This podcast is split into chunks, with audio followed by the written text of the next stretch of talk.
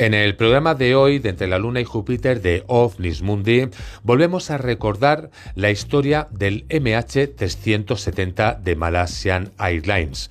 Su extraña desaparición y la falta de información hizo que surgiesen varias teorías o varias hipótesis sobre el caso de la desaparición de este vuelo. Bien, pues con todo esto hablamos también de este vídeo que ha surgido en el mes de agosto sobre un posible avión que sería el de Malaysian Airlines y unos objetos voladores no identificados que lo harían desaparecer. Bien, pues con todo esto solamente recordaros que tenéis también las páginas de Facebook y de Instagram por si queréis saber las novedades que se van realizando en el programa.